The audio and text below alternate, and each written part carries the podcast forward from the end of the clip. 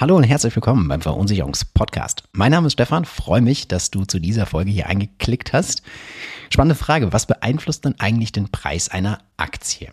Ähm, vorab keine Anlagenberatung und auch keine Anlageempfehlungen. Haftungsweg ist ausgeschlossen, und jetzt keine individuelle Beratung, das kommt natürlich noch dazu.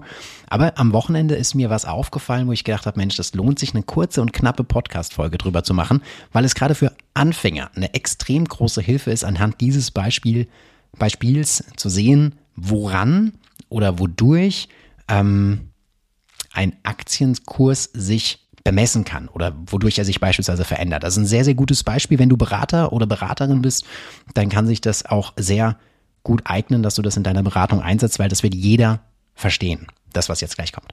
Ähm, vorab, wenn du Lust hast, melde dich gerne mal ähm, oder folge auch bei mir auf dem Instagram-Kanal. Such einfach nach dem Namen Versicherungsritter. Und äh, dann freue ich mich dort, wenn wir in Kontakt bleiben oder wenn du mir Feedback schickst oder auch einen Themenvorschlag rüber feuerst, weil das ein oder andere kann vielleicht dabei sein, wo du sagst, Mensch, das wäre echt gut, wenn man darüber mal spricht. So, ähm, starten wir mal ganz kurz ähm, zu der Preisbildung der Börse oder an der Börse. Ähm, unabhängig davon, dass ein Unternehmen irgendwann den IPO hat, also den Initial Price Offering, das erste Mal, wo das Unternehmen angeboten wird an der Börse. Also, also fangen wir mal weiter vorne an. Es ist eine Aktiengesellschaft, eine AG, eine börsennotierte AG, weil es gibt natürlich auch Aktiengesellschaften, die ähm, aus einer Holdingstruktur steuerrechtlich ähm, entstehen, aber nicht an der Börse gehandelt werden. Also nur weil ein Unternehmen eine AG hat, also die Rechtsform Aktiengesellschaft, heißt das noch nicht, dass die an der Börse kaufbar ist. Ja, also das mal als Info. Aber wenn eine börsengehandelte Aktiengesellschaft das erste Mal an die Börse geht, dann gibt es den IPO, also das erste Kaufangebot, ähm, liegt zum Beispiel bei äh, 100 Euro. Und ab dem Zeitpunkt bildet sich der Preis über Angebot und Nachfrage. Je größer die Nachfrage, desto teurer natürlich der Preis. Wirst du, äh, also unabhängig von der Aktie, einfach mal zurückdenken an den Sommerurlaub. Im Sommerurlaub ist alles wesentlich teurer als außerhalb der Saison, weil da die Nachfrage einfach deutlich, deutlich, deutlich höher ist und der Preis entsprechend teurer. So, und jetzt kommen wir dann, äh, über Jahre hinweg entwickelt sich ein Unternehmen und jetzt ist eine spannende Sache am Wochenende passiert, oder letzte Woche besser gesagt, und die hat fast jeder mitbekommen. Und zwar, Lewis Hamilton wechselt von Mercedes zu Ferrari bei der Formel 1. Ging stark durch die Presse, kam, glaube ich, sogar ähm, in der Tagesschau. Aber das Spannende ist, und das fand ich ganz toll zu erkennen, äh, was eine Information auslöst auf einen Aktienkurs und warum das so ist. Ähm, und dann auch die Learnings daraus. Ich habe da auch eine Instagram-Story darüber gemacht. Die meisten haben abgestimmt, hey cool, ja, hat echt äh, etwas gebracht und war mir so vielleicht auch gar nicht bewusst. Aber was ganz spannend war, ähm, also erstmal grundsätzlich, Lewis Hamilton, seit er 13 ist, fährt der schon bei ähm, äh, Mercedes so und wechselt zu Ferrari in 2025. Und als das bekannt wurde, ist, jetzt mache ich gerade mal ganz kurz den Chart auf, weil ich habe mir ähm, die Aktie da mal von Ferrari rausgesucht. Die lag bei ähm, circa, drei, ich sag mal 320 Euro etwa. Und bei 320 Euro hatte die sich eingependelt. Also wenn du jetzt sagst, ich möchte eine Ferrari-Aktie kaufen, dann zahlst du dafür 320 Euro. So, und dann wurde bekannt, dass Lewis Hamilton zu Ferrari wechselt. Und jetzt ist was ganz Interessantes passiert. Plötzlich hat es gemacht Peng und die Aktie ist gesprungen um knapp 15% Rendite. Äh, 15% also das beispielsweise ist das, was ein, also als, als Referenz, ähm, der passive ETF macht im Durchschnitt so irgendwie zwischen 7 und 8 Prozent im Jahr. Und diese Aktie hat innerhalb eines Tages, also besser gesagt innerhalb wahrscheinlich von drei Stunden, 15 äh, Prozent Rendite gemacht. Also man könnte sagen, locker den Markt geschlagen, wenn man zum richtigen Zeitpunkt, aber es ist ein Timing-Problem, weil niemand wusste, im besten Fall, außer wir reden von Insiderhandel, äh, Bescheid, dass das passiert. Aber was ganz toll ist, die Aktie ist dann gesprungen auf, also ganz toll deshalb, weil man es sieht, nicht weil ich eine hatte, ähm, von, wie gesagt, 320 auf 360 Euro gesprungen auf einen Schlag. So, und warum ist das jetzt passiert? Was Investoren oder Anleger und Institutionen machen, ist, die preisen die Zukunft in den Aktienkurs ein. Das muss man mal verstehen. Also wenn ein Unternehmen gerade einen Wert hat von X, dann ist dort schon die Zukunft mit eingepreist, beziehungsweise dadurch, dass niemand die Zukunft sehen kann, also ich kenne keinen, ähm, ist es die Erwartung der Zukunft. Also man erwartet etwas ganz Bestimmtes und geht davon aus, dass das eintritt. Und weil das dann vermutlich mit Wahrscheinlichkeit, also hier geht es um Berechnungen der Wahrscheinlichkeit, wie wahrscheinlich ist es, dass das eintritt, ähm, passieren wird, steigt dann entsprechend der Kurs oder fällt.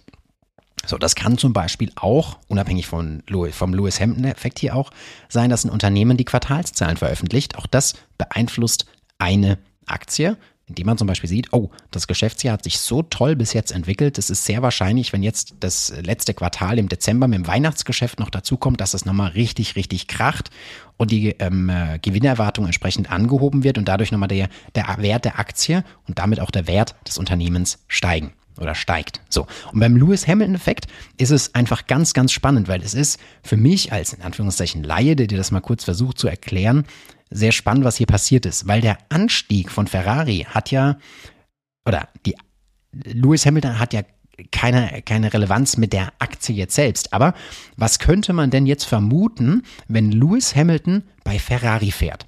Und das ist so ein Gedankenkonstrukt, das muss man mal kurz durchspielen und dann hat man es verstanden. Es versteht auch, wie gesagt, jeder Kunde. Ferrari ist ja gerade so ein bisschen geschleudert in der Formel 1 und läuft gerade nicht so gut. Ähm, wenn jetzt Lewis Hamilton mit all seinem Know-how von Mercedes zu Ferrari kommt, dann liegt es nahe, wahrscheinlich, wir sind nur bei Wahrscheinlichkeiten, dann liegt es nahe, beziehungsweise es ist wahrscheinlich, dass das ganze Knowledge, also das Know-how, was Lewis Hamilton mitbringt, bei Ferrari mit einfließt.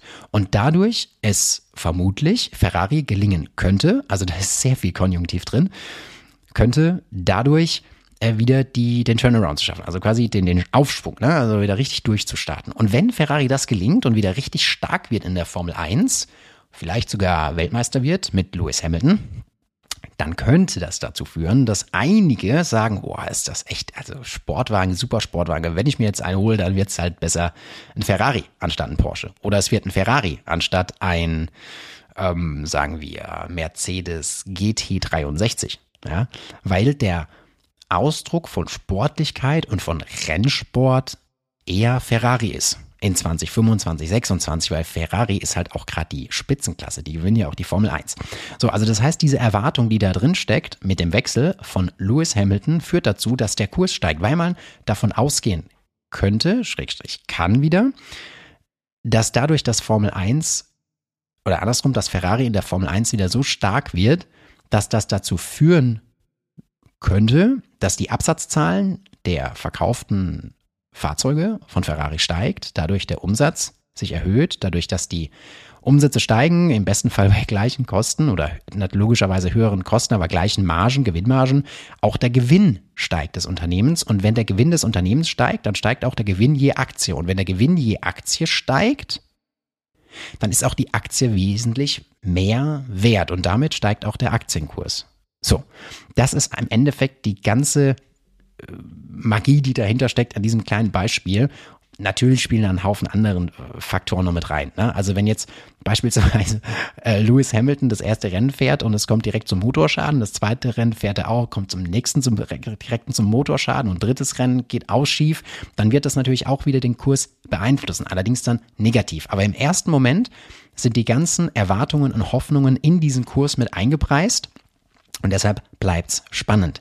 Wenn jetzt jemand, ich weiß gar nicht, wann Formel 1 Saison losgeht, im Mai oder März, April, sagen wir mal Frühjahr.